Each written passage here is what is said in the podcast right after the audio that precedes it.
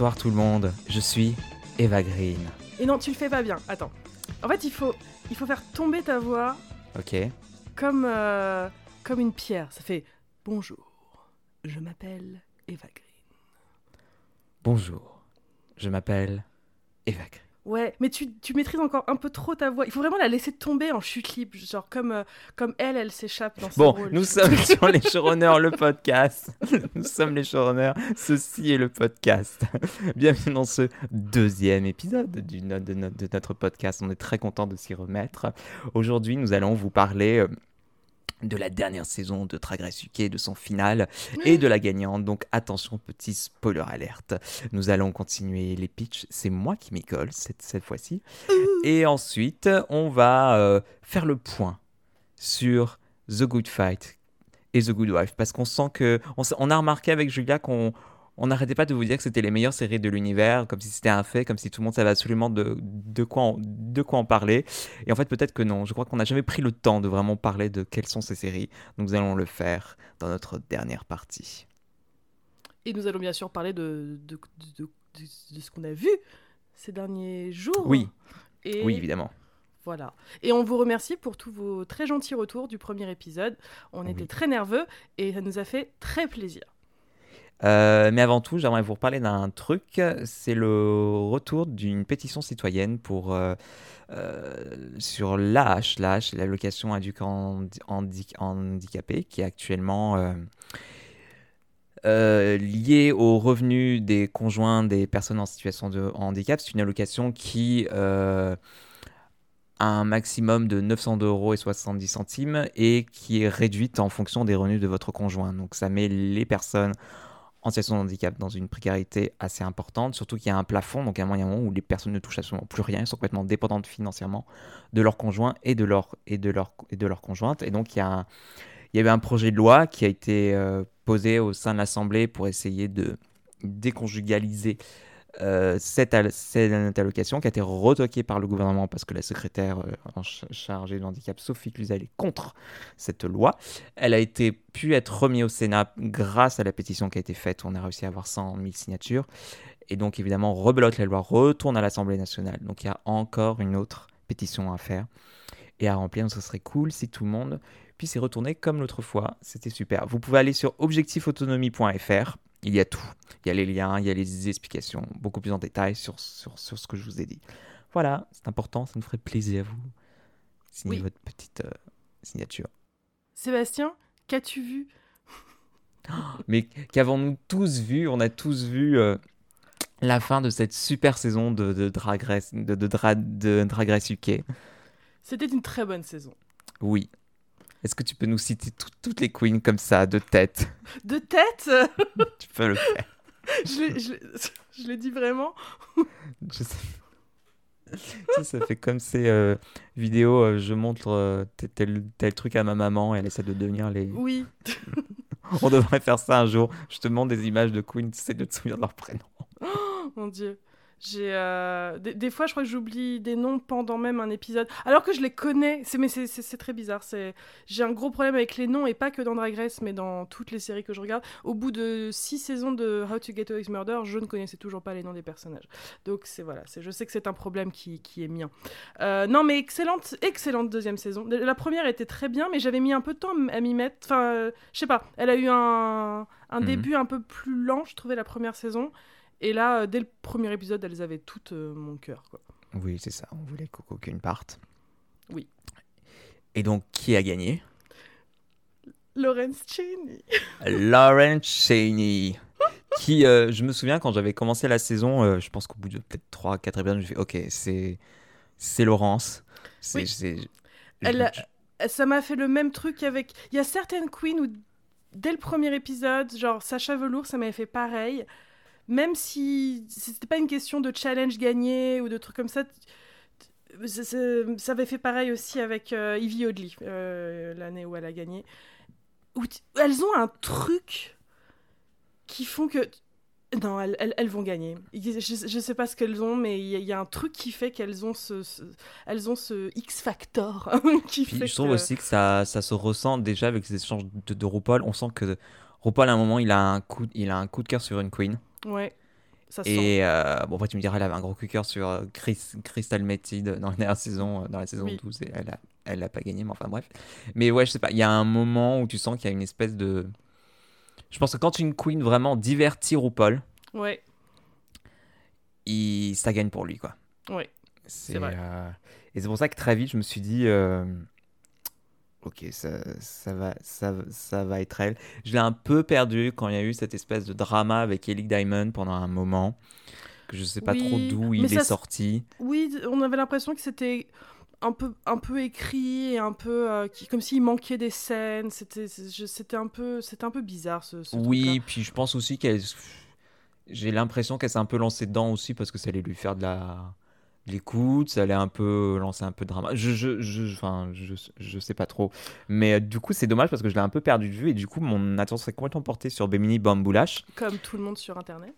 Et pour moi, c'était elle qui avait gagné. Je, je me souviens quand j'ai écrit les notes de ce podcast, avant, j'ai fait alors, on va parler de la trajectoire de Bimini Bamboulash jusqu'à la- jusqu'à sa victoire dans Drag Race. Et il y a Laurence Sureni qui, qui, qui, qui, qui a, qui, qui a gagné. Je fais ah, mais oui, mais, mais, mais oui. Enfin, du coup, c'était cool, j'étais surpris. C'est- ça, ça faisait longtemps que je n'étais pas très surpris par un résultat de Drag C'est vrai Race. que c'était une belle surprise. C'était parce que moi aussi j'avais fait mon deuil. que- Donc moi j'ai, j'étais vraiment, j'avais très envie que Lawrence Cheney gagne parce que c'est vrai qu'à part euh, dans, il y a eu qu'une seule Big Queen qui ait, qui ait jamais gagné un, un Ouais. Drag Race. C'était dans la première saison de Drag Race Thailand, Oui. je crois. Euh, qui sont malheureusement et je m'inclus aussi là-dedans. Je n'ai pas encore vu Drag Race Thailand, mais c'est vrai que c'est pas une saison qui est beaucoup regardée. Et euh, Parce qu'elle n'est pas, parce qu'elle est pas accessible, parce qu'elle est pas sur dire, voilà, présente, c'est- donc c'est pas forcément facile. Il faut aller trouver des. Elle est accessible, mais c'est une autre façon de regarder des vidéos sur Internet que les gens ont plus l'habitude aujourd'hui, on va dire. C'est ça. Mais donc voilà, on va dire que dans les, les saisons plus accessibles de Drag Race, jusque-là, c'était un peu toujours... euh, les Big Queens, on les emmène toujours jusqu'à la finale ou aux demi-finales.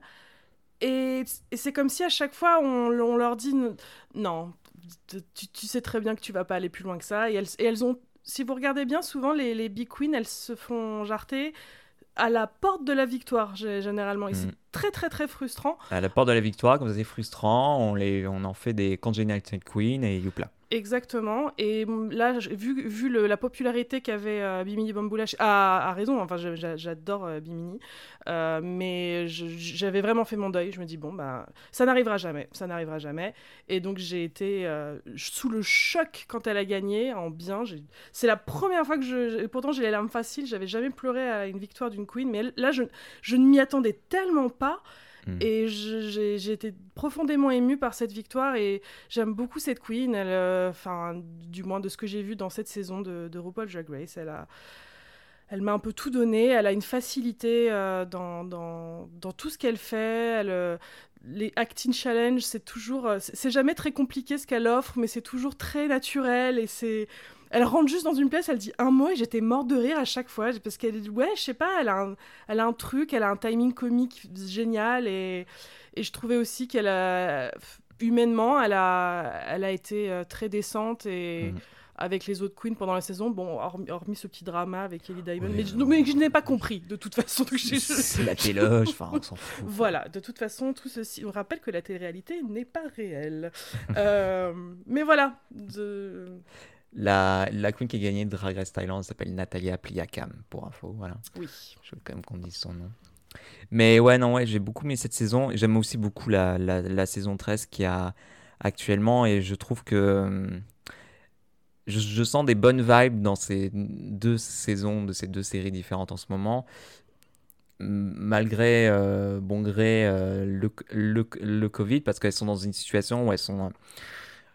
Euh, il y, a eu, un épisode pour euh, UK et US sur comment ils ont géré tout le Covid pour les tournages et elles, sont, dans la même bulle sanitaire, donc c'est pour ça qu'elles qu'elles puissent échanger, se toucher, être proches l'une des autres, parce qu'elles sont, euh, de, toute façon, en règle générale, les, queens sont toujours isolées, donc c'était facile entre guillemets, ce qui était plus compliqué, c'est de gérer l'équipe technique autour. Mais ouais, mais du coup, c'était peut-être les seules personnes, des, un des rares groupes au monde qui pouvaient un peu vivre, vivre comme avant, euh, s'embrasser, se, se faire des câlins, être proches les, les uns des autres. Et je pense qu'elles ont, elles se sont rendues compte très vite de la chance de ça. Mm, mm. Euh, surtout qu'il y a eu une pause pour UK où elles ont été en lockdown pendant 6, ou 8 mois. Enfin, je sais plus, ça a été assez long. Mm. Et, euh, et donc, ouais, on sent vraiment qu'elles essaient de profiter le plus possible. Et c'est vrai qu'on voit, elles sont très tactiles, elles se prennent beaucoup dans les bras, elles s'amusent entre elles. Et je trouve qu'elles elles voulaient profiter d'être ensemble au lieu de passer son temps. Et c'est vrai qu'il y a eu beaucoup moins de drama cette année. Euh, et ouais, ça faisait vraiment, vraiment plaisir de voir ça. surtout, bon, je vais être un peu deep. C'est un peu. Euh, au sein des communautés LGBT, c'est très compliqué en ce moment parce que. En ce moment, on va dire que tout ce qui, qui est prioritaire, c'est la famille et le travail. C'est-à-dire, tu peux, les seules personnes que tu peux voir en gros, c'est ta famille. Enfin, moi, cette année, les seules personnes que j'ai vues vraiment, c'est ma famille et je ne vois plus mes amis. Et en fait, du coup, quand tu as une personne LGBT, tu es souvent, es souvent très détaché de ta famille et tu crées ta propre famille. Mais tout ce, que, tout ce qui te permettait de voir ta propre famille, donc tes amis en gros, n'existe plus et n'est plus possible à cause des quarantaines, à cause de que tu peux plus sortir, que tu peux pas aller dans, les bars et tout ça. Et du coup, ça, être une personne queer, c'est aussi euh, très social comme, comme très social comme culture, c'est très euh, et du coup si tu as complètement ça, ça, t'enlève un gros pan de ton de, de, ton identité pour tout le monde aussi. Enfin, on va on va me dire après, oui, mais c'est ce que tu racontes, c'est c'est le cas pour tout le monde, mais euh, il y a un peu une espèce de remise en placard de la culture gay en ce moment et c'est pour ça qu'il y a ce besoin d'internet, il y a ce besoin de, de drag et on ressent ce besoin-là de se retrouver avec ses amis, avec ses, semblables, qui n'est plus possible et qui est... Enfin, c'est compliqué à expliquer parce qu'il faut le vivre pour le comprendre. Mais enfin, je, je, sais pas si tu vois de quoi. Si, si, je suis très émue et je, voilà, mais oui, je vois très bien ce que tu dire. mais euh, donc, ouais, donc c'est pour ça que ça me touche énormément de voir ça en fait dans, dans, dans, dans, dans Drag Race. Oui. Euh, et euh, voilà. bon, en parlant, on va peut-être enchaîner. Oui. Euh, donc moi j'ai continué mon aventure dans Grace et Frankie. D'ailleurs j'aurais une question. Donc j'ai fini la saison 1. Ouais. Je commence à débuter la saison 2, pardon. Et, et j'ai l'impression qu'il manque un épisode. Parce que là j'ai pensé, donc là ils se sont mariés. Enfin, les deux mecs se sont mariés officiellement. Mais j'ai l'impression qu'on n'a pas eu d'épisode où ils ont signé le papier du divorce, où ils ont dit comment elles gagnent leur argent. Parce que je me dis, mais comment elles vivent de quel argent? Euh, il y avait l'histoire de la maison de vacances, la maison de la plage, à qui elle appartient. Parce que je me souviens, il y a, bien, y a une, dans, les, dans les premiers épisodes, il y a Grace qui dit à son mari euh, Je veux la maison de la plage, je veux pas qu'elle appartienne à Frankine et je, et, veux vivre tout seul. Et je me dis Ah, ça, c'est un build-up pour après, à un moment, elles vont, elles vont être super copines et Frankie va se rendre compte qu'elle n'a pas la priorité de la maison. Donc ça va créer un, un quiproquo entre, entre, entre elles. Non? Je crois que ça n'est jamais abordé. Moi, ce que je me souviens, c'est qu'à un moment, elle apprend qu'il a acheté cette maison pour prévoir le moment où il va la quitter et qu'elle ait une maison à, elle. Ça, c'est dès le début, je crois. Ouais. Où elle se rend compte de ça, je dis Oh mon dieu, mais c'est pour ça que tu as acheté la, la beach house, c'est pour ça que tu l'as acheté, c'était pour, pour. Ah bon, c'est pas, il l'a pas acheté pour qu'ils puissent eux se voir en. en je sais pas, moi j'avais j'avais souvenir que c'était justement c'était c'était euh, c'était le filet de sécurité pour euh, Grace et Frankie du coup, mais peut-être que je me souviens mal. La première non, saison mais remonte non, mais à longtemps. C'est des wasps, euh, tout, tout, est dans le non dit, donc c'est normal qu'on comprenne pas. Mais non, ça, en tout cas c'est pas du tout une storyline qui arrive, donc je pense que c'est à partir de là elles ont très peu de, de, conflits, on va dire. C'est mm. au contraire ça va de plus en plus dans, dans l'amour fou et et la, la grande grande elles sont très fusionnelles toutes les deux et ça non, mais après c'est c'est peut-être bien aussi qu'ils aient pas forcément abordé ça parce que c'est vrai qu'à chaque fois qu'il y a une histoire de divorce sur, sur la télé, toujours l'épisode où tu as les papiers du divorce qui restent sur la table pendant des mois, gna gna gna gna, il faut que ah le personnage dans l'épisode euh... fasse son chemin pour pouvoir les, les signer à la fin quoi. Non non, c'est réglé vite fait puis euh, on comprenait aussi dès le début que il y avait plus vraiment d'amour entre les deux. Enfin, s'il y a bien un sujet qui n'est pas abordé dans cette série, c'est les ces deux femmes qui se languissent de, l'amour perdu qu'elles ont parce que je pense mm. qu'elles n'aimaient plus vraiment leur mari, enfin du moins plus. Euh, pour Grace surtout. Voilà, surtout pour Grace, on va dire. Et puis même Frankie, avec euh, son mari, c'était plus une grande amitié, j'ai l'impression, que, mm. qu'autre chose. Euh, mais non, c'est pas vraiment un sujet abordé dans la série, et tant mieux d'ailleurs, parce qu'il y a plein d'autres trucs à, il y a plein d'autres trucs à évoquer.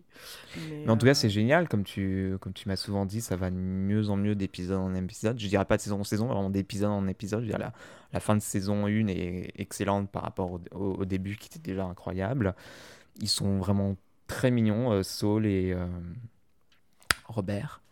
Euh, c'est oui, c'est Robert. Oui, c'est Robert. Ils sont vraiment très mignons. c'est voilà, c'est cool de voir des deux vieux gays être tendres entre eux. Qui se déchirent pas comme dans Vicious. Quoi? Ah oui, oui, c'est ça. Ils sont pas méchants, ils sont pas bitchy. Et, re- et vivre leur, euh, leur nouvelle euh, identité euh, à leur âge, tout ce qu'ils ont à rattraper, tout ce qu'ils ont à découvrir, se, se chamailler comme, comme, des, comme des jeunes couples aussi. Euh, De toute façon, en général, les, les personnes du troisième âge à la télé, il n'y a pas beaucoup de, re- de représentation. Donc c'est... euh, non, ouais, c'est euh, c'est vraiment bien comme série. Puis c'est drôle. C'est tellement drôle. On rappelle que c'est écrit en partie par Martha Kaufman, qui est une des showrunneuses de, euh, de Friends. Euh, et euh, Ça se sent pas en moi. Voilà, c'est, enfin, je trouve qu'elle a. Je, je me suis rendu compte en regardant Grace et Frankie que c'était sûrement en grande partie grâce à elle que les dialogues étaient parfois aussi bons dans Friends, parce que qu'est-ce que les dialogues sont bons dans Grace Mm. et Frankie, c'est c'est toujours drôle quand il y a des références. C'est pas des, c'est pas toujours des, des, des blagues à référence comme dans 30 Rock et tout ça. c'est très drôle aussi, mais c'est c'est un peu plus compliqué, je trouve, à écrire et ils s'en sortent bien dans Grace et Ouais. Frankie. C'est euh, ah, puis j'aime trop cette relation. J'aime euh, c'est puis euh, encore une fois, on revient à cette dynamique que j'aime beaucoup. J'aime beaucoup de personnes. On devrait lui se- donner un nom, ça dit, elle, elle- doit exister sur euh, Trop Peut- TV. Oui, ça doit, ça doit exister, mais ouais, c'est trop mignon ces, ces deux. Puis alors, elle, c'est un peu enemy to, to best friends parce qu'elles peuvent pas se piffrer au début et, euh, Mm. Et, et elles vont devenir âmes sœurs euh, au fur et à mesure. Et c'est qu'est-ce qu'elles ont une belle alchimie toutes les deux et euh, qu'est-ce qu'elles sont belles et euh, pff, je, je m'en, lasse pas. Ça va être très très dur quand elle va s'arrêter dans sa prochaine saison cette Mm, série. mm, mm. Ça va être très très parce que c'est la c'est la meilleure série Netflix, je trouve. Je la mets même à- avant The Crown. Ok, très bien. Les Et choses sont dites. Voilà. Parce qu'elle a ce truc. Elle a ce truc comme Lawrence Cheney. Oomph. Elle a ce oomph.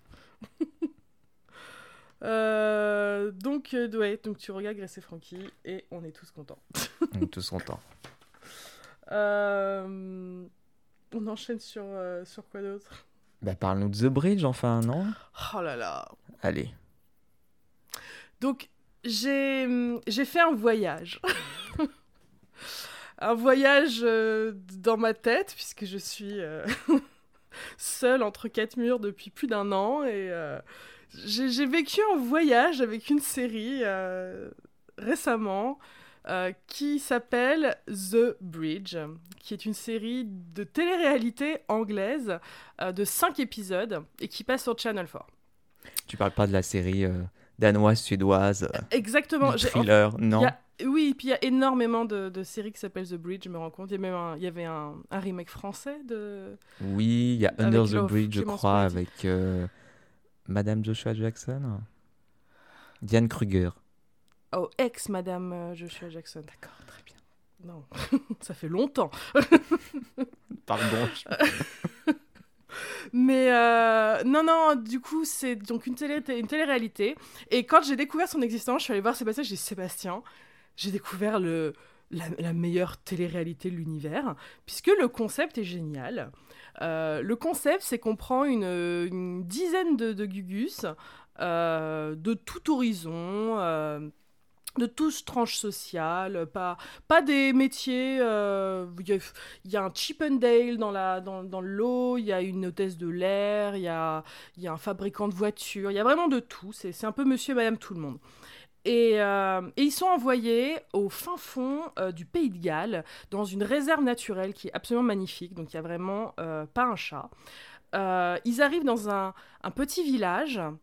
Euh, Enfin, un village, non, excuse-moi. Il y a, y a- y a une bar- un, un baraquement et, euh, et un potager à côté. C'est perdu au milieu de la forêt, il y a des loupiottes partout. On dirait, le- on dirait un studio de- dans lequel Taylor Swift euh, enregistrerait folklore. C'est exactement ça. Ils arrivent là, et là, ils sont face à une, euh, un fleuve, j'ai envie de dire. Je crois que c'est, je crois pas que c'est un lac, je crois que c'est un fleuve, mais un Oui, je pense que c'est un immense. lac. Voilà, ça doit- c'est un immense lac. j'ai pas vu de courant, donc je pense que c'est un lac. Oui. Et euh, au milieu de ce lac, il y a un îlot. Et sur cet îlot, il y a une grosse caisse. Et ils ont deux semaines? Non, peut-être un peu plus. En deux à trois semaines pour fabriquer un pont. C'est que ça la série. Et la série s'appelle donc The Bridge parce qu'ils doivent fabriquer ce pont qui va les emmener sur cet îlot où dans cette caisse il y a 100 000 pounds. C'est quoi les, les conditions pour ce pont en fait? Que ça fait d'une certaine Euh, façon parce que techniquement sinon euh, j'y vais, à la nage à la, à la caisse quoi. Alors, c'est un peu un truc qui est. qui- C'est un des défauts de la série. C'est-à-dire que. Ils n'ont pas le droit d'y aller à la nage, ils n'ont pas le droit d'y aller en bateau, mais ils utilisent quand même des bateaux. Du coup, tu les vois passer devant cette île toute la journée, et tu te dis, en fait, la seule chose qui vous empêche d'aller sur cette île, c'est juste qu'on vous a dit de pas le faire. Et du coup, Hmm. il y, y a un peu ce côté de. Vous faites un pont qui sert pas à grand chose. C'est Ouais. un, peu- c'est un peu ça. Donc, Il n'y a c'est- pas de vrai challenge, c'est un pont pour faire un pont quoi. Mais ils, utilisent les bateaux pour, euh, pour faire le pont en fait. euh, voilà, ils l'utilisent pour faire le pont. Ouais, donc c'est- bizarre en fait. Donc c'est bizarre, mais j'y viendrai.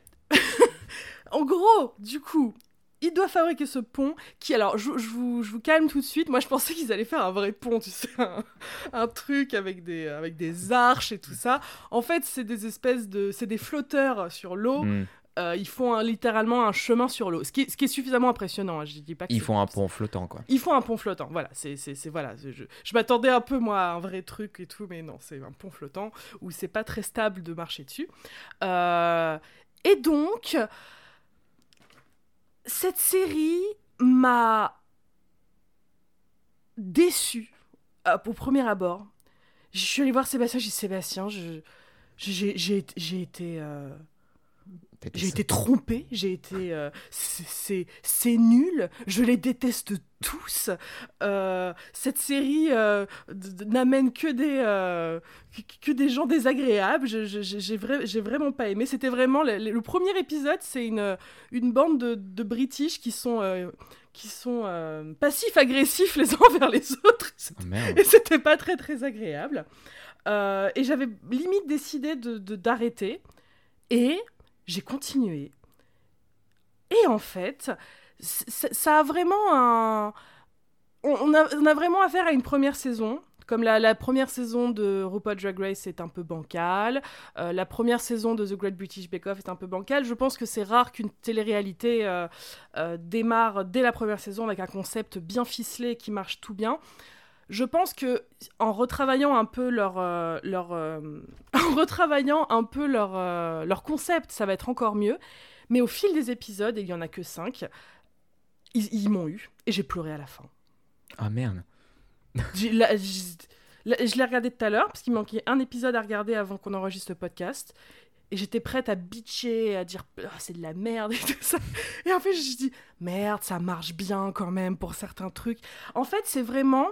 Je sais pas si c'est. Je pense c'est un mélange des deux. Parce qu'il y a des, scénarios qui sont forcément provoqués par la prod dans, ce genre d'émission. Rien n'est que naturel. Euh, mais je pense que c'était un mélange de trucs qui se sont faits naturellement et de trucs qui ont été provoqués. Et à la fin, on dirait presque une série fiction, en fait. C'est-à-dire que, à la fin, les... le- je dirais pas qui gagne, mais on dirait un arc narratif qui a été... euh, qui est terminé, quoi. C'est super bien fichu, la, la fin m'a vraiment ému. C'est... c'est- c'est- c'est- c'est- C'était génial. Mais c'était euh, mais c'était laborieux. Le début était vraiment laborieux. Euh, déjà, la BO. La BO, c'est que du truc, c'est que du folk. Donc ça- on dirait un Mhm. peu que c'est euh, The Lumineers et euh, Mumford Oh. and Sons qui ont, qui ont fait la BO. Donc vous les imaginez dans leur petit baraquement en bois avec leurs petites loupiottes et leurs petits, euh, de fleurs séchées. Et donc c'est très, euh, c'est très télé-réalité fait par Arte, tu vois. C'est... Hmm. C'est... Et c'est intéressant parce que c'est vrai que ça n'a pas les dynamiques d'un d'un Colanta par exemple qui est, qui, qui est sympa aussi et j'ai- j'aime bien aussi Colanta mais c'est moins c'est moins speed que que Colanta on va dire c'est ça prend ça prend plus son temps.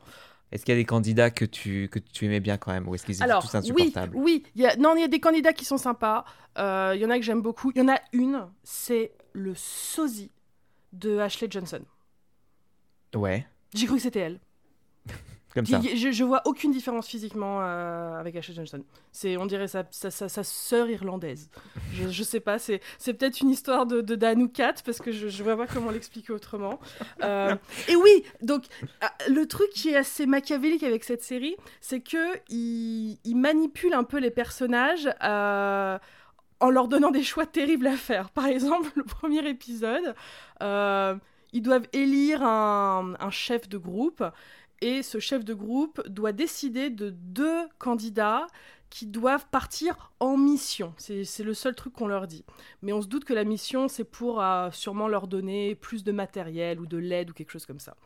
Donc déjà, ils commencent en choisissant le pote le pote qui vient de se faire euh, au bout de 24 heures dans cet endroit-là, et il commence à craquer pour la petite Ashley Johnson. Euh, donc il se dit, bah je vais les faire partir tous les deux, comme ça ils auront le temps de, de peut-être se pas- rapprocher. c'est- pas le moment. Et donc voilà, moi j'étais, mais what? Mais c'est pas le moment. Vous êtes dans une, on n'est pas, on n'est pas dans l'attaque des clones. On n'a pas le temps d'aller faire des, euh, des, des, des, des- amourettes dans les pâquerettes. Mais bon, ils sont partis. Au final, c'était supportable, mais j'étais énervée. Et une fois qu'ils arrivent à leur destination, on leur propose un choix terrible. On leur dit soit vous ramenez des, des clous et euh, du, un marteau, soit vous prenez 10 000 pounds du cash final, du, pro- du, du prix final, et vous ramenez rien. Et vous dites que vous avez, euh, il- vous avez perdu. Non, je, non, je crois que vous, vous ramenez que le marteau, un truc comme ça. Enfin, il- D'accord. et donc, ils sont retrouvés avec ce choix à faire. Et donc, dans la série, constamment, c'est euh, soit tu prends de l'argent, soit tu fais un truc qui marche pour, euh, pour le groupe. Euh, Il y a un truc qui est, un truc qui est, euh, qui, est constant dans, dans le programme, c'est qu'il n'y a aucun, il n'y a pas de présentateur et il n'y a pas de producteur. Ils sont vraiment que entre eux. Ils reçoivent des messages écrits. ça donne vraiment l'impression qu'ils sont perdus entre eux dans la nature. Et tu sens que des fois, par exemple, je- des fois j'ai l'impression qu'ils réécrivaient les règles pour leur faciliter la tâche parce qu'ils se sont rendus compte que c'était un petit peu dur ce qu'ils leur demandaient de faire. Genre par exemple, ils se sont rendus compte que les bois ne flottaient pas. C'était terrible, ce qui est un peu embêtant quand tu construis un, pont flottant. Euh, donc, au deuxième épisode- épisode, tout d'un coup, tu as le narrateur qui fait euh, euh, Mais ce qu'ils ne savent pas, c'est que ils auraient dû chercher un peu plus loin, mais à 10 mètres du campement, il y a euh, 100 flotteurs en plastique qui les attend. Euh, ils ont été trop bêtes de ne pas le voir. Les stagiaires qui ont allés acheter les flotteurs en, en plastique. C'est ça.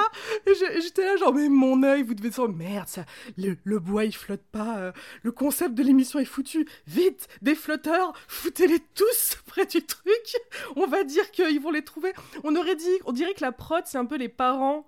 Euh, le jour de Pâques qui, qui finissent par un peu aider leurs enfants genre tu es sûr que tu as cherché derrière le gros buisson derrière la balançoire? C'était euh, c'était un peu ça en parlant de narrateur, j'ai oublié de préciser que c'est James McAvoy qui narre, euh, qui narre l'émission. Donc Ah oui. si, si vous ne voulez regarder que pour une chose, c'est-à-dire euh, euh, écouter la belle voix de James McAvoy, c'est un argument pour, ma foi. Par contre, on ne verra pas James McAvoy. J'ai imaginé une version de... Imagine une version de l'émission où c'est pas une caisse pleine d'argent sur l'îlot, c'est juste James McAvoy, tu sais, qui est juste là tout le temps, tu sais, puis qui la regarde genre... hey, c'est moi. Et euh, enfin, personnellement, ça m'aurait fait euh, travailler plus vite. Mais ils savent ce qu'il y, a- y dans la casse Oui, ils savent. Euh, par contre, il n'y en a qu'un seul qui peut l'avoir. Et c'est eux-mêmes qui choisiront le, ga- le- le gagnant. C'est-à-dire qu'au bout des cinq jours, quand ils arrivent sur l'île, s'ils arrivent sur l'île, parce que c'est pas, c'est pas, c'est pas assuré, euh, Ils votent pour qui mérite Ils votent pour le... qui mérite le, le prix. Ah oui, donc je comprends mieux le fait que tu gagnes 10 000 et tu t'en et, tu- t'en vas parce que t'es pas, ga- enfin, t'es pas garanti de faire... Ah oui, moi je pensais qu'ils se partageaient la, la, la récompense. Non, non, non. Et euh, c'est- c'est pour ça Ah, qu'à un moment, quand, euh, quand ils disent il y en a l'un d'entre vous qui veut partir avec 10 000 euros, euh, 10 000 pounds, euh, ça m'a fait rire tout d'un coup tous ces mecs qui étaient torse nu sur les trucs. Alors allez, on est là pour l'aventure. Tout d'un coup, moi je trouve que j'ai fait mon temps dans cette série, dans ce programme. J'aimerais rentrer. Et ils sont tous là, mais mon, mais mon œil. Et donc voilà, c'est. ah oui, y, il y a des candidats qu'on oublie. Ah non. Il y, en a, y en a un en particulier, il devait la prod devait le détester parce qu'il il, il, s'est pas du tout imposé dans la compétition ni dans l'émission. Et à chaque fois qu'il arrive, t'es là, ah oui, lui, je, je, ne sais plus qui tu es, mais, mais oui. Et il y en a deux ou trois comme ça qui ont mis du temps à s'imposer. Et donc à chaque fois qu'ils apparaissent, t'es genre, ah, mais qui, je, oui, t'es qui toi? Je, je, me souviens plus très bien. Euh, non, mais voilà, je crois que j'ai tout dit. Euh, c'est voilà, c'est vraiment long à démarrer. Il y a tellement de tellement d'éléments euh, insupportables au début. Ils jouent tous un rôle au début, on va dire. Ils veulent tous un peu se la péter. Ils sont tous insupportables. Et je pense qu'en fait, ils devaient quand même accomplir une tâche physique assez difficile. Et je pense que ça doit un peu euh, ça, doit un peu briser les masques en fait ce genre de situation et ils étaient de plus en plus authentiques et de plus en plus charmants en fait sur la fin et c'est vrai que quand tu les vois commencer le pont, tu te dis, bon, oh, la flemme.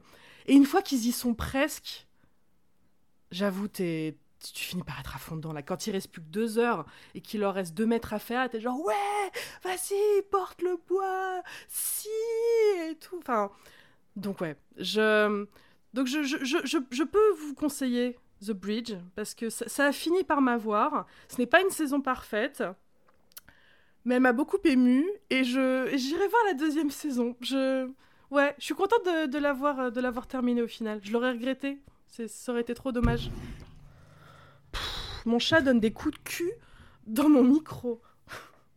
Donc je suis désolée d'avoir parlé aussi longtemps de cette série, mais il y avait trop de choses à dire. Sébastien. Oh bordel. Sébastien, est-ce que tu regarderas The Bridge? Oui, je, oui, oui, je, je, je regarderai The Bridge. T'es pas obligé de regarder ça. Non, mais si, si, si, moi je, je veux voir. Euh. En plus, il y a que 5 épisodes de 45 minutes, donc c'est plutôt vite fait. C'est très, c'est très, très vite fait. J'ai terminé. Merci Julia de cette présentation de The Bridge. J'ai parlé combien de temps? Oh, je sais pas, un petit moment. euh, Est-ce que tu as repris la saison 3 de Wellington Paranormal qui a repris la euh, Non, je l'ai pas encore euh, regardé. J'ai vu qu'elle avait recommencé, mais j'ai euh, préféré regarder The Bridge. J'ai des, euh, des sentiments conflictuels avec cette série. Le pitch est extraordinaire. C'est donc c'est c'est un spin-off de What We Do in, the, in, the, Shadow, qui était un film documentaire qui suivait des vampires, mais sur un ton très désinvolte et blasé, comme si on filmait un striptease. C'est-à-dire, c'est pas un truc genre, genre, genre waouh, des, des vampires, c'est genre, bonjour, je suis un vampire, c'est le matin, j'ouvre doucement mes rideaux, enfin, c'est très. Euh, c'est filmé Monsieur et Madame Tour, mais en, en, mode, en mode vampire, et dans ce film-là, il, apparaît deux personnages qui sont deux flics, un duo. Euh, d'une flic et un flic qui viennent et qui abordent les choses un peu en mode oh un vampire ça alors monsieur s'il vous plaît est-ce que vous pouvez arrêter de voler au, au niveau au niveau du, du, plafond? Et ils ont fait une série sur, sur ces deux-là. Donc, c'est deux flics qui vivent des choses paranormales dans Wellington, la capitale de la Nouvelle-Zélande, avec un ton très euh, désinvolte et qui prennent un peu tout euh, d'une manière normale. Euh, du genre, ils vont aller voir des fantômes qui font du, du tapage nocturne. Donc c'est Monsieur le fantôme, s'il vous plaît, est-ce que vous pouvez arrêter de traverser les murs et venir nous, nous parler? Est-ce que vous pouvez arrêter de faire du bruit parce que vous gênez les voisins? Donc c'est très rigolo. Mais en voyant la saison 2, je fais Ah oui, mais en fait, vous faites toujours la même chose. Ouais. C'est toujours le même ton. Euh... Ils ont commencé à me perdre en saison 2 aussi. Ils ont commencé à me perdre. Le dernier épisode de la saison 2 était bien parce que c'était drôle. C'était un épisode spécial de Noël, donc c'était un peu trois histoires différentes, donc il était très très drôle. Et j'ai appris la saison 3 et j'ai un peu du mal. Mais j'ai pas envie de m'en débarrasser parce que c'est une série new-zélandaise. Euh, ça me sort un peu des séries anglaises et américaines qu'on regarde habituellement. Mais euh, ouais, je trouve ça dommage. Mais en fait, je pense qu'ils auraient dû arrêter. Enfin, je vois pas comment. Comme il n'y a aucune évolution des personnages, il n'y a pas de fil rouge vraiment. Euh, non, c'est plus ou moins cette histoire d'alien qui revient un peu souvent. C'est presque une série à sketch en fait, je trouve à ce stade. C'est oui. deux personnages qui c'est comme Mr Bean, ils sont constants et on, mm. on, les met dans une situation. C'est euh, ah les deux flics avec des aliens, ah les deux flics avec un, une petite fille fantôme. C'est mm. après eux ils sont heureusement qu'ils sont là parce qu'ils sont vraiment charmants tous les deux et ils sont vraiment très drôles, surtout elle, tout ce qu'elle me fait rire. Et euh... Puis c'est vrai que ça. Je me demande aussi si on n'est juste pas habitué à, l'humour néo-zélandaise, peut-être que c'est ça le. Je sais pas. Non, puis je pense aussi qu'ils sont peut-être trop stoïques par rapport à la situation et du coup, il n'y a pas de sensation de danger. Il n'y a pas vraiment d'enjeu. Oui, on arrive plus ou moins à prédire ce qui va se passer. Mais je pense que c'est ça, qui- c'était le concept. Je pense. que Oui, je pense que c'était le concept, mais je- du coup, je, je me dis que peut-être une saison, mais trois. Enfin, je, je, je- Enfin, faut que je, je sais pas. Je pense qu'il faut qu'à un moment, il faut peut-être changer un peu la formule, plus ou moins. Non, mais je suis d'accord. Là, vraiment, j'ai eu le même sentiment en fin de saison 2. Et je- là, je vais commencer la 3, mais je, je, suis moins excitée que quand la saison 2 était sortie. Du coup, j'ai. euh, Si peu, là, euh, dans l'épisode que j'ai vu, il y a un truc qui m'a fait plus ou moins rire, où il y a une météorite qui tombe dans la ville et qui donne des super pouvoirs à plein de gens. et donc, euh, et, et du coup, tu as un espèce de groupe qui s'appelle les Revengers, je crois, un truc comme ça. Ils ont un peu des pouvoirs. Bon, s'il y en a un, il, il peut combattre avec de l'électricité, donc c'est plutôt cool. Il y en a une, elle, est un- elle, a un- elle a des pouvoirs de chat, mais bon, tout ce qu'elle fait, c'est vomir des boules de poils sur les gens. Et il y en a une, elle a le pouvoir de Google, c'est-à-dire elle peut, elle peut faire, elle a pas besoin de téléphone pour faire des recherches Google, elle sait déjà ce qu'il faut faire, mais t'as la fille qui fait oui, enfin, sinon j'ai, j'ai tout sur mon téléphone, donc ça sert à rien. Enfin, c'est, enfin, c'est nul comme, comme pouvoir. C'est juste que, mais non, justement, elle a pas utilisé le téléphone pour le savoir. Ok, super. Oui, mais j'ai un téléphone. Oh mon dieu. Il y, a, une blague qui m'avait fait trop rire dans la saison 2, je sais pas si tu te souviens, c'était sur... c'était un fantôme qui, qui allait voler des chips. Oui. Et euh, il y a un plan trop mignon où, euh, où t'as juste le petit paquet de chips qui se qui flotte dans l'air parce qu'il le porte dans ses mains en sortant du, du magasin. Donc ouais. Peut-être que la Oui, série c'est sub- mignon. subsiste grâce à, grâce à ces petits moments. Oui, c'est clair. Et maintenant, nous allons passer au pitch. Oui Pitch, oh mon pitch, quand t'as un petit creux, prends dans ta poche un pitch ou deux.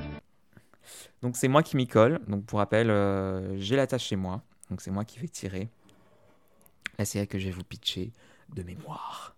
Il ne sait pas ce qu'il va tirer, il n'est préparé à rien. Oui. Docteur Foster. Ok, allez, c'est parti. Ah. Oh, pardon, je suis désolé, j'ai fait bouger le, je fais bouger le micro. Donc je vais vous pitcher Docteur Foster. Alors attention, ça va être le pitch de la mauvaise foi. Je n'ai vu qu'un seul épisode.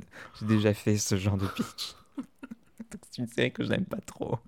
Moi, je n'ai pas trop accroché. J'ai vu. Ouais J'ai vu un épisode et demi. J'en ai peut-être vu deux. Non, mais je suis pas allé très loin. Donc, Dr. Foster, c'est joué par euh, sept acteurs. C'est une série anglaise, c'est un drame, euh, qui a été joué par cette actrice qui joue dans Gentleman Jack. Je connais pas son nom. Oui, je vois très bien de C'est une grande brune. euh, euh, voilà. Je- Attends, attends, attends, je, je vais te, je vais te dire ça. Continue. Avoir la quarantaine, quelque chose comme ça. Je sais plus dans quoi d'autre elle a joué. Dans plein de trucs. Oh, ah, c'est elle. Elle s'appelle Suran Jones. Merci. Et donc, elle est pompier. Non, elle est docteur. Je, crois qu'elle est docteur dans un hôpital. Je pense qu'elle a un, job à la con. Euh, donc, elle vit sa petite euh, vie parfaite avec son mari, son enfant, dans sa petite banlieue anglaise, euh, avec ses amis et tout. Et à un moment, je sais pas comment, elle commence à avoir un doute sur si son mari la trompe. Et en fait, en fait j'ai du mal à prendre au, au sérieux cette, cette série. Ça, qu'en a l'air pour- passionnante. Parce que, oui, non, mais c'est ça. Déjà, déjà, ok, super pitch. Et, euh, et en fait, ce qui m'a fait rire, c'est devenu une blague avec moi au fur et à mesure de ce pilote, c'est qu'ils ont essayé un peu de, de retranscrire dans la mise en scène les espèces de crises d'angoisse qu'elle fait quand elle a ses doutes, en fait. Enfin, J'ai des doutes. la peine, la déprime, tout, ce- tout ce que tu veux. Et donc, à chaque fois, euh, t'as la caméra qui commence un peu à tanguer, que t'as un peu, je crois, des points de vue, euh, commence à voir flou, euh, la, la... la poitrine qui... Enfin, elle s'essouffle et tout. Et le, le problème, c'est que ça arrive assez souvent dans l'épisode. Parce qu'en fait, elle a plusieurs doutes tout au long de l'épisode. En fait, à chaque fois, elle est dirigée vers une, vers une, vers une, vers une fausse, vers une fausse piste. Et pendant, mais tout ça, c'est concentré dans le pilote. Et en fait, à chaque fois, elle pense que c'est sa collègue, elle pense que c'est sa, secrétaire, elle pense que c'est une amie à eux. Enfin, elle a plusieurs doutes. Et, et- et en fait, ça devient limite. J'avais l'impression d'être devant un sketch SNL, en fait, où euh, n'importe quoi pouvait déclencher une histoire. Oh, ça y est, c'est avec elle. Et tout, et ça recommence, et la musique revient. Mais c'est une comédie? Non, pas du tout! Ah, c'est pas un une vrai comédie C'est un vrai drame. Et en fait, elle se rend compte à la fin qu'il la trompe avec, Joe, avec Jodie Comer. Enfin, avec un personnage interprété par Jodie Comer, pas la Jodie Comer. Et je crois que. Je crois que c'est la babysitter. J'ai des Ou- doutes sur la babysitter. Ou c'est l'auxiliaire de vie de sa mère Je sais plus. Et du coup, elle la follow. Enfin, elle la suit, elle la stalk. Elle la stalk. Elle finit par être pote avec elle. Le mec, elle le fout dehors. Ça n'a pas été fait un milliard de fois cette dynamique. Ça a été euh, fait un milliard de fois. La fin de l'épisode, je crois que c'est ça. C'est que le- elle lui a préparé ses, affaires. Elle l'attend. euh, elle l'attend avec la valise devant, devant la porte. J'ai des doutes. Non, mais je sais plus. Et. euh, Ah non, je je suis vraiment pas allé plus loin que ça. C'est terrible. Mais. euh, Ce n'est pas très prometteur, on va dire. Non, ça n'a pas été très prometteur. Donc je ne vous conseille pas d'auteur. Pourtant, il y a plein de gens qui ont aimé. En plus, là. Puis je, non, puis je pense qu'elle allait... ça allait vraiment tourner dans le thriller au bout d'un moment parce que. euh, Je crois que sur l'affiche, c'est elle avec du sang sur les bras qui coule. Donc je sais pas, peut-être qu'il finit par tuer quelqu'un. Un moment. Mais euh, non, ouais, oh, ça remonte, j'ai vu ça il y a des années. Mais ouais, je me souviens de, cette espèce de running gag qui était devenu pour moi les, tous les moments où c'est genre, Ah, ça y est, c'est lui. Et en fait, c'était pas, enfin, c'est elle. Et en fait, c'était pas elle à chaque fois. Enfin, du coup, j'ai dit, mais c'est idiot, pourquoi vous nous, pourquoi vous nous faites ça à chaque fois? Là, puis c'est vraiment un peu euh, le flou pour l'angoisse. Groundbreaking. Non, mais je sais plus si c'était le flou, mais vraiment la, mise en scène suivait ça. La, mise en scène suivait ces moments où elle se disait ça y est, euh, c'est la voisine, ça y est, c'est la secrétaire, ça y est, c'est notre amie. euh, et euh, enfin, j'ai- l'impression qu'elle a, elle a soupçonné la terre entière pendant pendant 40 minutes d'épisode et en fin de compte, c'était quelqu'un qu'elle avait jamais pensé quoi. Sébastien, je suis sur la page euh, IMDB du, du showrunner. Le Ouais. nom des séries qui crèment me fait hurler de rire. Donc il a, il a fait Trauma, Presse, The Man, Life et Infidèle. Ouais, c'est parfait. Il y a un pattern, j'ai l'impression. Voilà. Bon, je suis désolé pour les gens qui ont aimé Dr Foster. Je t'ai passé Mais complètement donc à pourquoi ça s'appelle Dr Foster? C'est qui le Parce que c'est elle, c'est son, nom de famille et elle est docteur. D'accord, parce que moi du coup je pensais vraiment que c'était une histoire de docteur du coup. Pas du tout, elle est juste docteur et non parce que je pense que c'est une docteur connue dans le dans la communauté donc je pense qu'à ce côté-là puis peut-être qu'il y a un meurtre à un moment et euh, enfin je sais pas elle doit être un pilier de la communauté comme on dit. Je sais pas pourquoi ça s'appelle docteur Foster, je suis pas allé plus loin que ça. Elle est, son nom de famille c'est Foster et elle est elle est docteur quoi. Ça s'arrête là. Ah, et elle s'appelle Gemma, comme 99% de toutes euh, les, les personnes anglaises. C'est vrai. C'est Gemma et Calem. Callum, my name is Callum. I'm Jenna. C'est vrai que beaucoup d'actrices anglaises s'appellent Gemma. Gemma ou Jenna. Hmm. Euh, donc, est-ce que tu recommandes Dr. Foster Mais pas du tout. Absolument pas. Je ne recommande pas Dr. Forster. Ça vous, fait- ça vous fait ça, au moins regardez. Ah, Mon chat est d'accord. Peut-être que je vais réveiller le fandom euh, Fosterien. Je ne sais pas comment il s'appelle. Les Foster MD. Les douteurs Les quoi? Les douteurs Les doutes.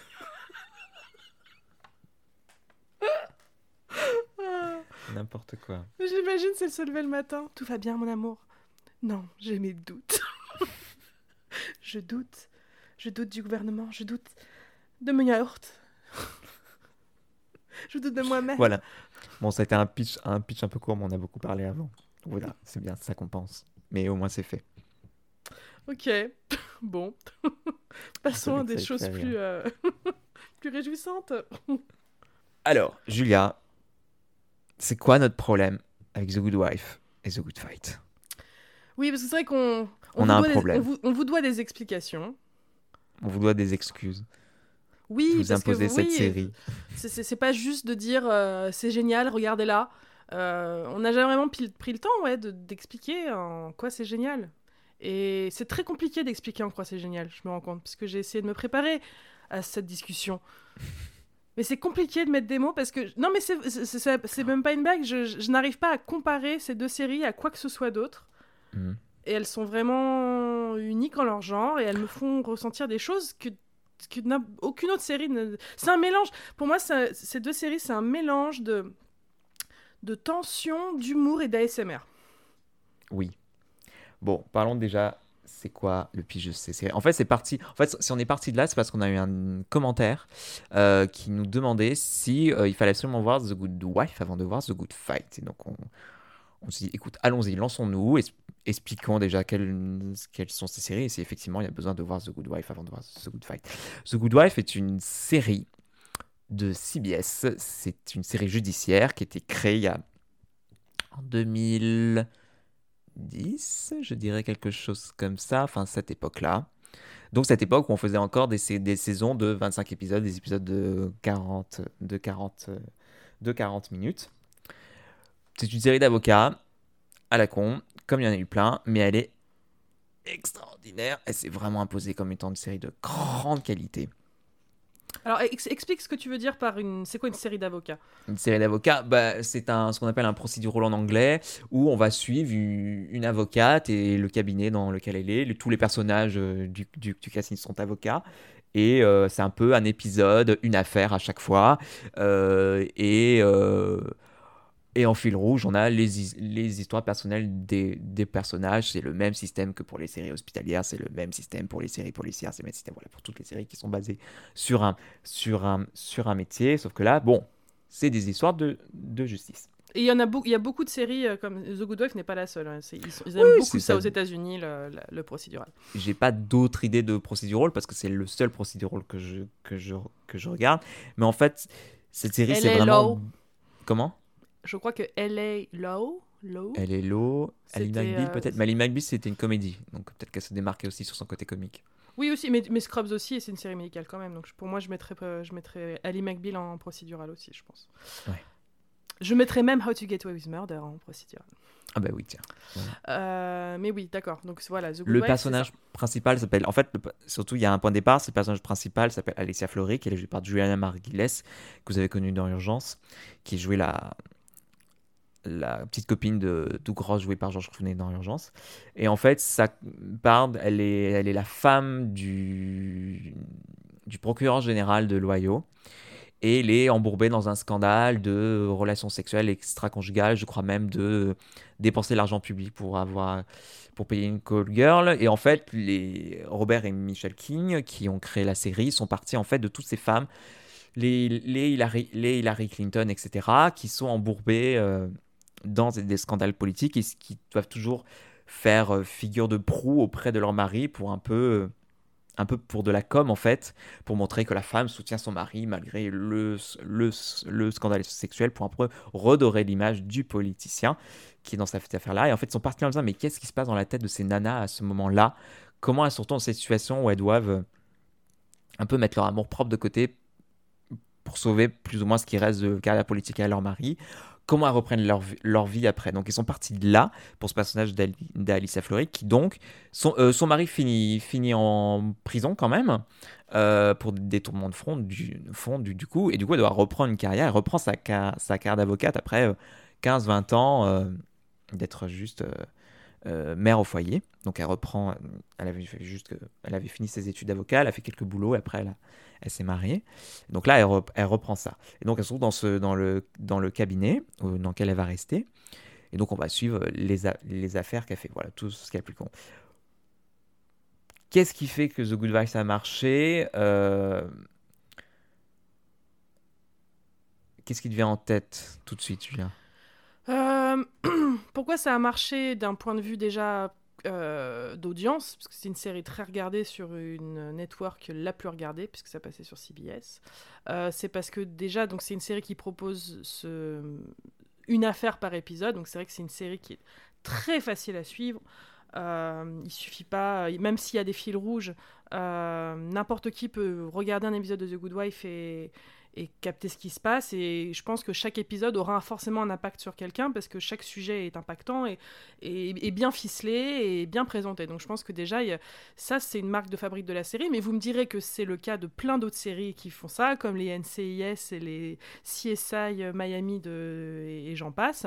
Euh, ce que fait très bien The Good Wife, c'est que ils font ça, mais avec quand je regarde une série, j'ai un espèce de schéma dans ma tête avec tous les aspects que font une série, donc la réalisation, le jeu d'acteur, le, le scénario, euh, le- les costumes, enfin vraiment tout.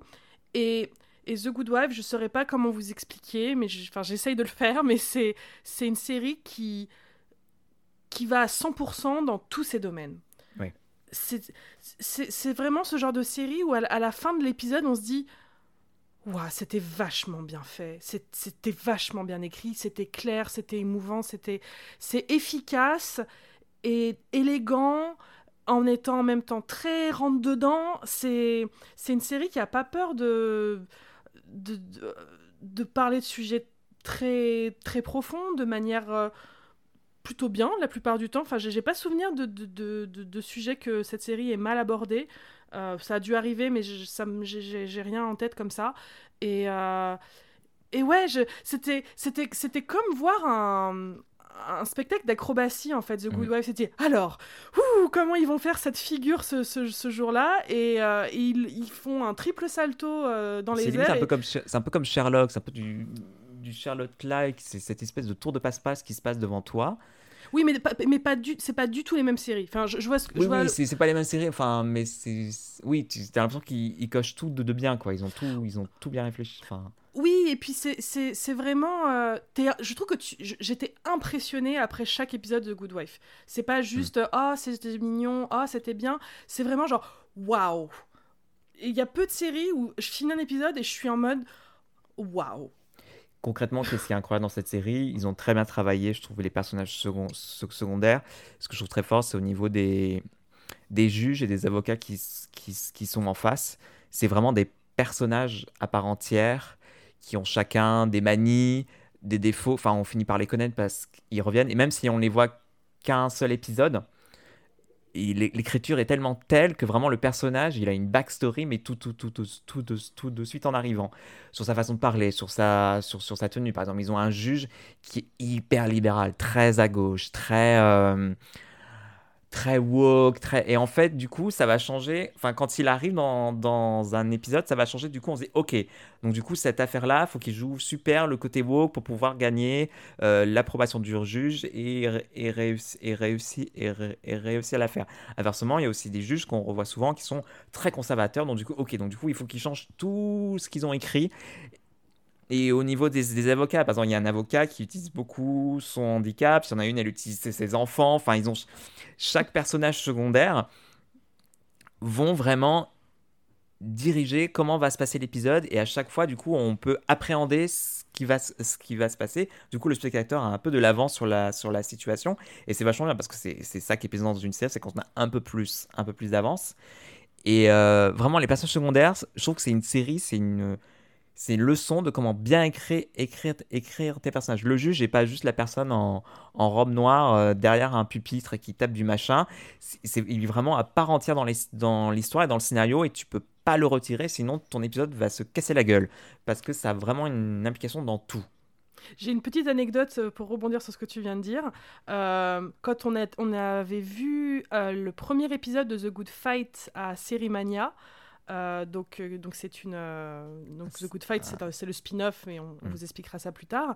Il y a un moment où euh, il y a un changement de juge pendant une affaire, je sais plus Mm. pourquoi, mais en gros C'est une affaire sur des violences policières. Donc Oui. c'est, important, c'est des violences policières. Et ils ça. arrivent à se débarrasser du juge, je sais plus pourquoi, parce que je crois qu'il était trop impliqué. Enfin, je crois, que- je crois Oui, qu'il il y avait un problème. Il y avait un de- conflit d'intérêt, je crois, dans, Oui. dans, dans le truc là.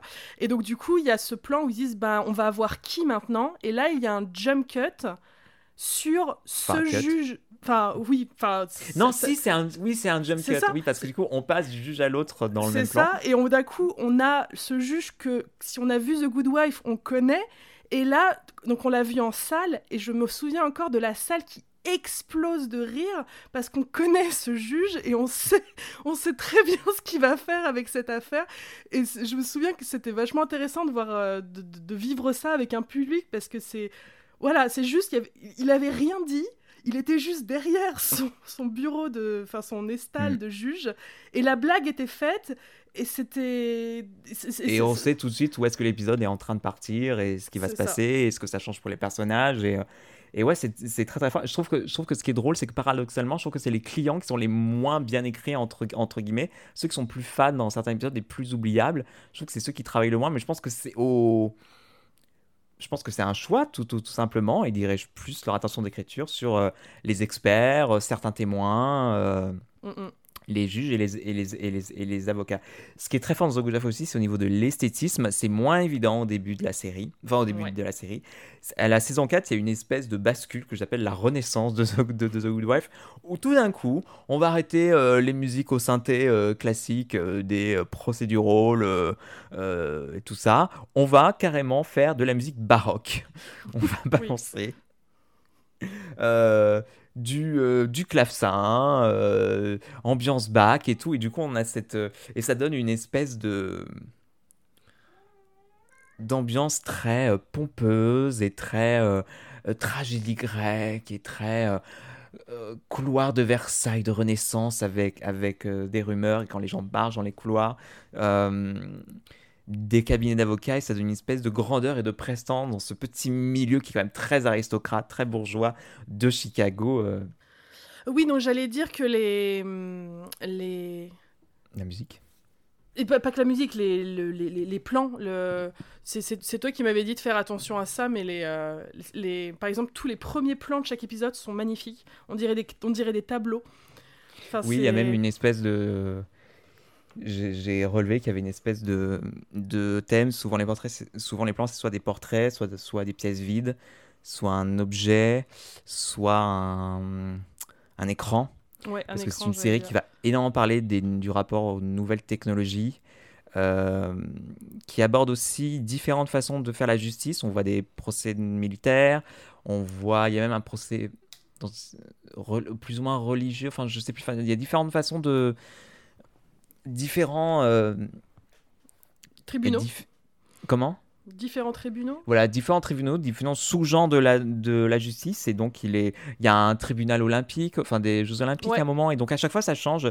Ça met les personnages face à des, face à des nouvelles règles, face à des nouveaux rapports, rapports de force, face à des nouvelles façons de travailler. Du coup, c'est ça qui, qui rend la série, que chaque épisode devient unique parce qu'à chaque fois, on ne sait pas euh, Oui, ils sont, par ils quelle sont sauce? Jamais- ils vont être mangés, en C'est fait. ça, ils sont, ils, ils sont jamais dans leur zone de confort, en fait, ces, ces personnages. Ils sont, ils sont littéralement dans la fosse au lion à, à chaque épisode et la, la tension ne baisse jamais, en fait. dans- C'est ça. Et, euh. Euh, et, et chaque combinaison d'avocats et de juges qui sont en face vont changer la donne à chaque fois et c'est- ça qui est hyper hy- hyper passionnant puis ça marche aussi parce que de manière générale on adore les fictions on voit des gens euh, faire le bien tout simplement avoir toujours le bon mot le bon le bon argument euh, bien gérer le truc il y a de temps en temps des épisodes où ils doivent défendre des méchants donc c'est aussi d'aborder ça Euh, donc voilà donc c'est une série qui s'est vraiment euh, étalée sur cette saison de 7 ou 8 bref. Sept? De ma- 7 oui de manière euh, parfaite. Euh, il y a une il y a même eu une mort à un moment d'un des personnages principaux qui a qui a changé la série du jour au lendemain et elle ne s'en est jamais elle ne s'en est jamais remise. Tu t'en souviens quand j'étais sur Twitter, le soir où c'est arrivé? Oui Et je, je regardais pas la série et j'ai assisté à la réaction de Twitter à cet épisode et je m'en souviendrai toute ma vie. Je me suis dit, Mm. mais qu'est-ce qui se passe? Tout le monde était euh, dans, dans tous leurs états. C'était euh, Et ça reste un des plus beaux épisodes que j'ai vu de ma vie. Ouais. Et ce qui est incroyable, c'est que le, le personnage principal n'a plus jamais été le même depuis, depuis là. Oui, Et il y a des vraies conséquences. de. Ouais, il y, a eu des vra- il y a eu une vraie conséquence qui a duré jusqu'à la fin de la série. Elle n'a plus été la même. Et euh, la fin euh, est euh, plus ou moins contre, controversée entre, entre, entre guillemets. Moi, je l'aime bien. J'aime bien comment la série a. Tout n'est pas, tout n'est pas rose, tout n'est pas noir et blanc. Et. Enfin, je- non, j'ai peut-être pas trop envie d'en parler. Mais moi, j'aime bien, j'aime bien cette fin. Parce que justement, elle n'est pas, satis- elle n'est pas satis- sat- satisfaisante. et C'est ça que j'aime. Je trouve qu'elle l'était, moi, satisfaisante. Enfin, Enfin, oui, oui, elle est, oui, non, oui, elle est, elle est, sat- elle est satisfaisante. Oui, évidemment, elle est, elle est, elle est satisfaisante. Elle, est, peut être frustrante. Je pense qu'elle elle, Elle est méritée. frustrer. Mais non, ce que je voulais dire, c'est pas, c'est pas un happy end, quoi. Non. Mais c'est pas non plus. euh, on n'est pas dans. C'est un entre-deux, en fait, je trouve. C'est. Je, c'est- c'est- je pense que c'est ça qui a dérangé avec la fin de The Good Wife, c'était c'était ni méga tragique, ni méga heureux. C'était une espèce de, de trucs un peu un peu un, un- un peu euh, à ébullition, tu sais. Mm. Et euh, j'ai bien, enfin, je trouve que c'est très à l'image de la série comment Ah non, mais elle est- je, je elle vois est- pas comment ça pouvait se terminer euh, autrement. Et donc, quand ils l'ont terminé, ils ont annoncé qu'il allait y avoir un, un spin-off qui s'appelle The Good Fight, qui est diffusé sur CBCS All Access, c'est leur service en VOD, streaming. Et bon, on s'est dit, oh, d'accord, ok. Sinon, cette était bien, mais elle n'était pas aussi excellente que les autres. Donc, bon, vous êtes sûr que vous voulez tirer la. Tirer la. le beurre sur la biscotte. Ouais, c'est ça. Merci. Et puis ils ont dit ah mais au fait, en fait, le personnage principal, ça va être euh, ça va être euh, Diane Lockhart, euh, la euh, seconde personnage féminine principale de la série que tout le monde adore. Et on est là fait ah d'accord. Et puis on va garder aussi Kush Jumbo. Ah d'accord. Donc you give the gays all they want. et puis et puis on s'est dit bon, on va regarder The Good Fight, on va se lancer. Et c'était c'est incroyable. C'est euh, c'est euh, c'est The Good Wife mais en mille fois plus mieux. Comme je pense que c'est du comme je pense que c'est du internet, ils, ils osent beaucoup plus. Déjà, ils sont vulgaires et c'est presque une blague dans la série, genre ils se mettent à dire fuck tout le temps. À un Oui. moment, on dit à un personnage parce qu'ils ne pouvaient pas dire fuck dans, dans, dans The Good Wife, mais dans The Good Fight ils, ils peuvent. Donc à un moment, ils disent à, à Diane, vous dites beaucoup fuck en ce moment. Je fais oui oui, je, je rattrape le temps perdu, un truc comme ça. Et euh, et elle est incroyable. Euh, ce Good Fight est, est incroyable. Esthétiquement, elle est ouf. Il n'y a, et donc, il n'y a pas besoin de voir The Good Wife avant. Mais The Good Wife est toujours une série extraordinaire. Donc, si vous voulez avoir une série extraordinaire, re- re- regardez The Good Wife. Mais vous pouvez commencer directement The Good Fight si vous voulez voir absolument euh, de, de, de quoi il s'agit. Vous pouvez regarder Ça a- les deux en été- parallèle. Ça a été mon cas. J'ai regardé The Good Fight sans avoir vu The Good Wife et. Voilà. Vous pouvez regarder les deux en parallèle si, si, si vous voulez. Euh, Mais ouais. En fait, The Good Fight, c'est. Même si le personnage d'Alicia était passionnant, et je pense qu'en fait, The Good Fight est The Good Wife s'il n'y avait pas ce personnage et toute la trame narrative qui allait avec, dont on était obligé de parler, parce que c'est quand même le personnage principal. Et encore une fois, moi j'adore, j'ai adoré ce personnage et j'aimais. Mais c'est vrai que son, son temps était, était résolu et c'était l'argument de l'actrice. D'ailleurs, quand elle est par- partie de la série, elle, enfin quand elle a arrêté la série, elle avait dit qu'elle estimait que le voyage de ce personnage était terminé et elle avait Mm. raison. Et donc du coup, vraiment, ça, c'est comme si on avait, il- il- il- le The Good Fight, c'est tout ce qui reste en fait. Et ce qui reste, ben, c'est les personnages secondaires, les euh, beaucoup plus de politique aussi. Enfin, j'ai- jamais vu une. euh, Puis la série elle coïncide avec l'élection de Trump, alors euh, autant vous dire que. Il s'amuse. Ouais. Euh, je pense que s'il y a une série anti-Trump euh, et qui et pas subtilement, hein, c'est enfin c'est subtil si parce que c'est fait de manière très belle, euh, mais c'est clair. Euh, et de ouais voir cette série sur cette chaîne majoritairement conservatrice, c'est assez c'est assez plaisant. C'est assez plaisant. Et, et ouais, c'est vraiment c'est la, la version évoluée de, The Good Fight, je trouve. euh, The Good Fight, c'est comme un c'est le Florizard du bulle je trouve.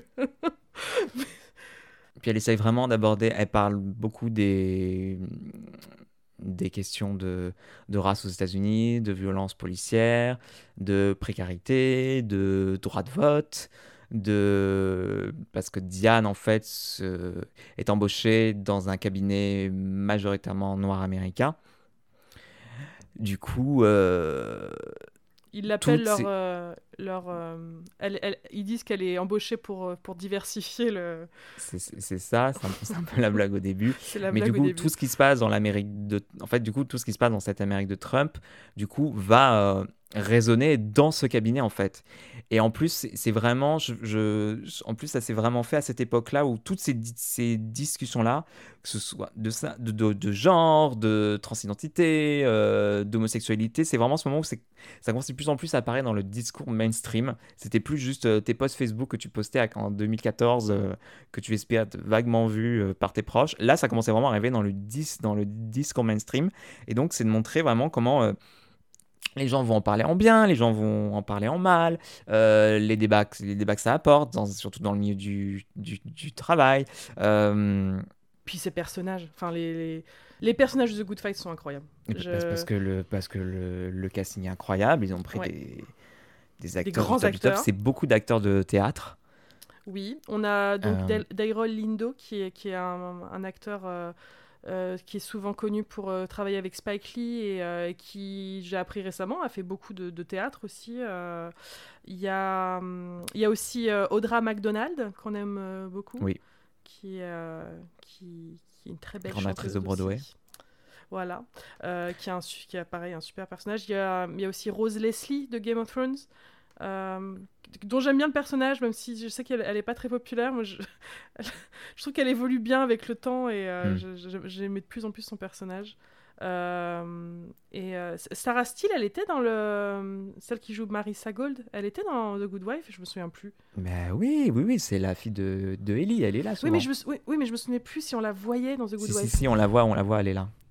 Euh, mais en tout cas, elle est, elle est, en fait, je pense qu'elle elle s'est tellement euh, accaparé le rôle dans The Good Fight que j'en ai presque oublié son existence en dehors de cette série. Mais elle, c'est pareil, c'est c'est un Il y a Kush. Jumbo qui était là aussi dans la saison 7 de The Good Fight, qui est, Ouais. de The Good Wife, qui est incroyable. Mm. Euh, Qui il y fait a un accent Chris- américain Il y a. Christine Baranski, hein, incroyable aussi, qui était là pendant, qui était là, qui est là depuis la saison 1 de The Good Wife. Il y a un truc dont on n'a pas parlé, Sébastien. De quoi on n'a pas parlé? On n'a pas parlé de à quel point ces séries sont à, à mourir de rire quand elles le veulent. Oui, ben voilà, c'est l'humour. dans Pour moi, c'est la, la série, c'est la série, la meilleure série comique de toute la télévision états-unienne. Cette série est drôle.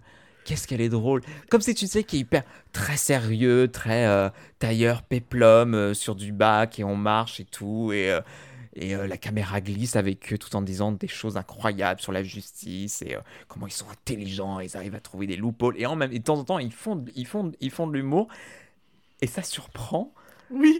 et ça rend le truc encore plus drôle. Et c'est un, un peu ce, ce genre d'humour où ils, ils insistent, c'est pas, pas abordable tout de suite, c'est-à-dire je pense qu'il y, a des- il y a des choses qui sont drôles dont on se rendait pas compte au début, mais ils changent pas de, de méthode, ils insistent, et au bout d'un moment c'est comme si on apprenait à parler le langage de The Good Wife et The Good Fight, et maintenant c'est Ah, j'ai compris la blague. Et, euh, et, et ouais, qu'est-ce que c'est drôle? Je, dis pas que c'est une série comique, hein, mais quand, quand c'est drôle, ça l'est ça Quand c'est drôle, énormément. On rit, vraiment euh, très fort à haute voix. Hum, Et je dirais aussi que The Good Fight, comparé à The Good Wife, est plus loufoque. Ils se permettent, par exemple, il y a une saison où il y a des, il y a des interludes musicaux, Oui. par exemple, pendant les épisodes. Mm. Euh, Il y a beaucoup plus de liberté artistique dans. The Fight.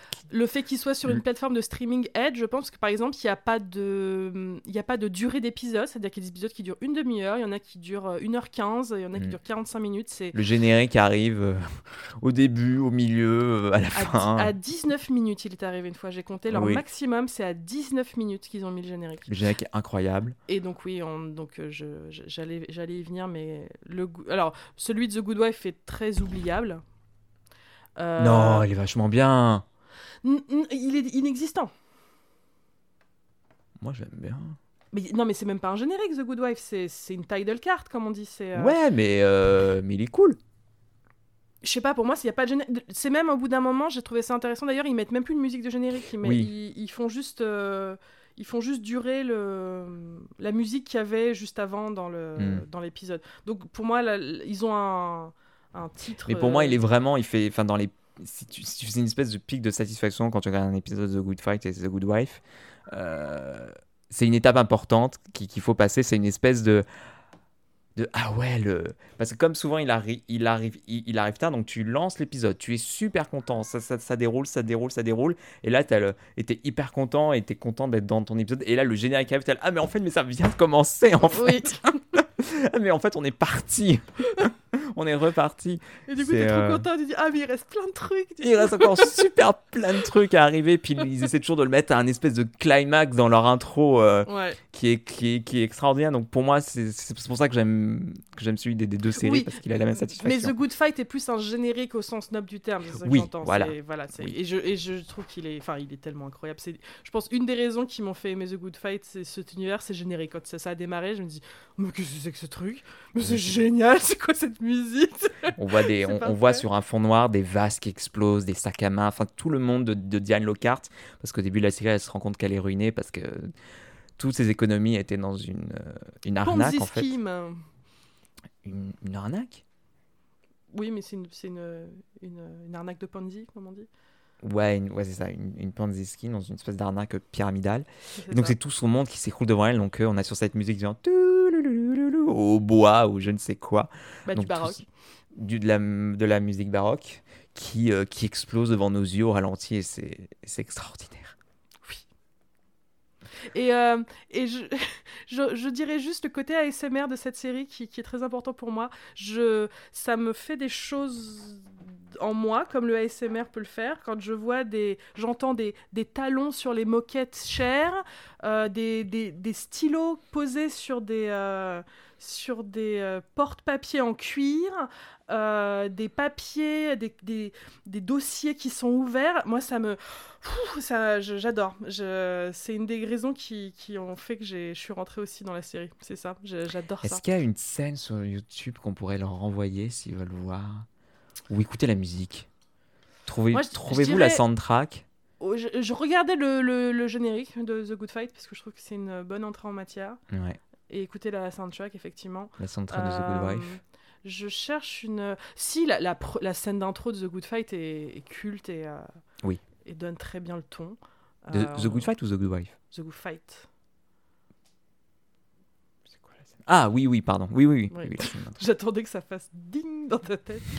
Mais euh, donc, euh, ouais. euh, Honnêtement, j'ai j'ai presque. Non, non, je, je, je dis pas que je veux conseiller de, de commencer par The Good Fight, mais. Suivez votre cœur. Oui, voilà. Pour le coup, faites vraiment ce que vous voulez. Oui, si, euh, si vous voulez absolument voir euh, ce qu'il en est, lancez-vous dans The Good Fight sans aucun problème. Si ça vous plaît, vous pouvez regarder la genèse et vous lancer dans The Good Wife. Si vous, êtes pas, si vous avez envie d'être patient, vous pouvez tout vous faire dans l'ordre de diffusion sans problème. Euh, les, les, toutes les aventures sont possibles. Mais ouais, on trouve que c'est extraordinaire parce qu'en fait, on n'a rien à redire. C'est Ouais. surtout ça. C'est qu'on n'a rien à redire au final. Tout le monde joue bien, c'est bien écrit, la musique est parfaite, c'est incroyablement réalisé. On n'a rien à redire. Non. Si on, si on peaufine, oui. Si, moi, il y a un truc que j'ai pas aimé dans la saison dernière. Je j'ai vraiment pas adhéré au personnage de Charlie Sheen. Euh, Charlie Sheen, pardon, Michael Sheen. Ah oui. C'est. Mais je pensais que c'était le but. Ah, c'est- il y a des gens qui ont adoré ça. Moi, moi il a failli me gâcher la, la saison, honnêtement. Ok. Mais c'était pas forcément une question de personnage, c'était son, c'était son jeu, honnêtement. Je, Hmm. je sais pas, j'ai, j'ai une aversion pour ce personnage euh, qui allait au-delà du euh, oui, mais il est censé être, euh, Hmm. t'es censé être un peu gêné par lui. Là, j'ai trouvé que je vois ce qu'ils ont voulu faire, Mais c'était Ça n'a- ça n'allait pas du tout. c'était pas assez à- subtil.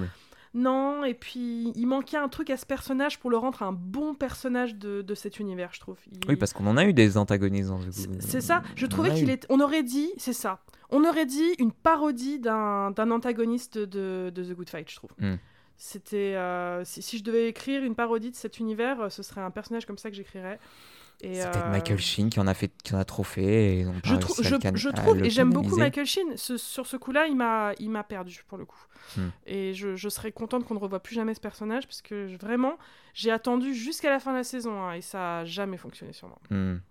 Mais, mais ce n'est que, ce n'est que mon ressenti. Mais on a euh, hâte de les voir retenir, re- revenir parce qu'on se- Ouais. on a envie de savoir comment ils vont gérer le Covid.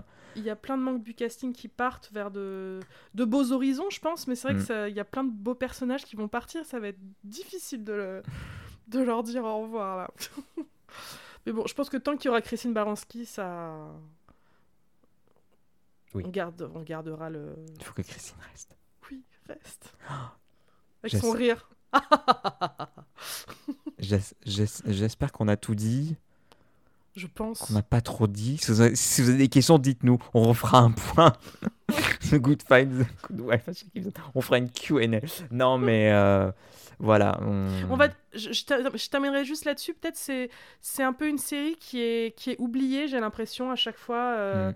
c'est c'est quand on fait des les grandes listes des grandes séries, on y met les les trous détectives de ce monde et tout ça. Et j'ai l'impression parce que c'est une série de network, parce que c'est une série qui a un, un arc narratif, euh, enfin un fil rouge pas très, pas très euh, important à chaque fois. Que c'est une Elle est- série avec une personnage féminin principal. Voilà, j'ai- il y a, il y a- je dirais que c'est il y a presque plus de personnages féminins dans cette série que, que de personnages masculins même. Et j'ai l'impression que c'est, euh, elle est. Quand, quand- je me souviens à la série Mania quand elle avait gagné le prix du, du public, il y avait eu un gros scandale. il- Enfin, je- Non, il y a un Non. type qui écrit une autre blog sur le sur l'IB. Oui. euh, Non, mais c'est- c'est- ça, m'a- ça, ça a suffi à m'énerver. Moi, je, Oui. enfin, je- c'est- c'est- C'était tellement prétentieux et. euh, euh, Bah, en cal- gros, calmons-nous. euh, son, les son article, euh. t'as tellement dire oui, une série populaire a gagné un prix populaire. Il n'y a rien Oui. de choquant là-dedans. Oui, non, une série que, que beaucoup de gens aimaient. Beaucoup de gens aimaient la série, donc beaucoup de gens ont voté. Ça. En plus, on était contents parce que c'était l'année, on l'a. Donc on Oui aussi. Donc on s'est dit, peut-être peut-être grâce à nous. Pour, pour l'anecdote, quand on a présenté cette série à Série Mania, euh, il y avait marqué dans le programme euh, donc The Good Fight, présenté par deux petits points les showrunners. Et on avait très très peur du coup que les gens pensent Ah, merde, que, que. Robert et Michel King étaient présents. Et en fait, non, il y avait deux petits cons là, qui sont arrivés. Bonjour, on adore The Good Fight. C'est eux, Robert et Michel King. Pas super bien français. Et même Robert et Michel King, ils font d'autres séries bien. Moi, j'ai pas vu d'autres séries d'eux, mais toi, t'as beaucoup aimé Evil, je crois. Euh, oui, Evil, c'est leur série actuelle, euh, qui est un.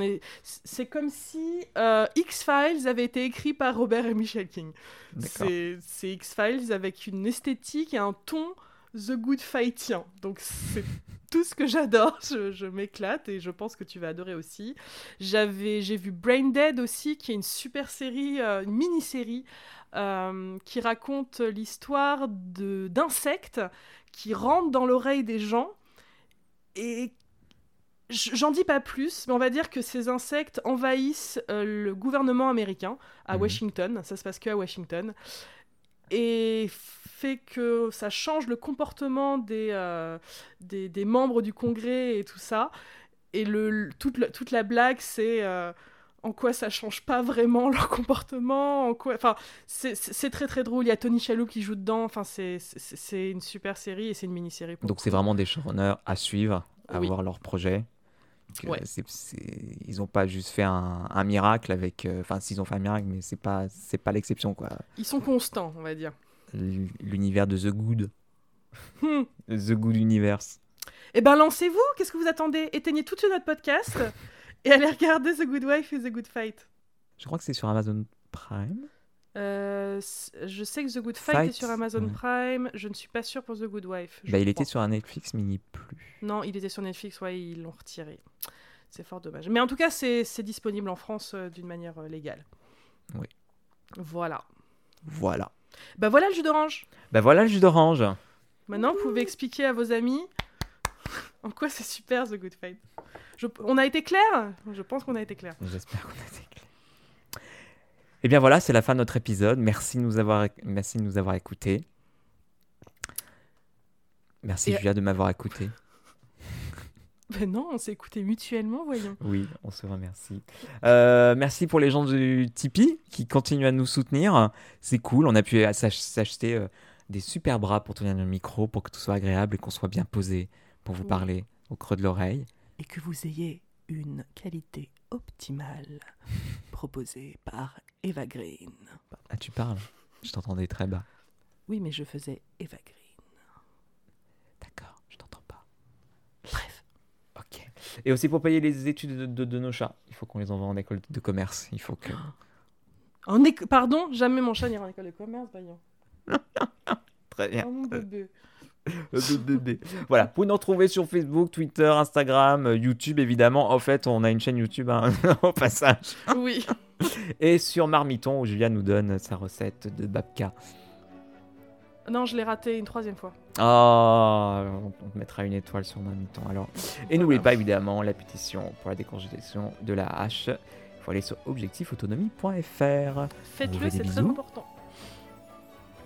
Et à On très bientôt. Et à très bientôt. Bye Bye.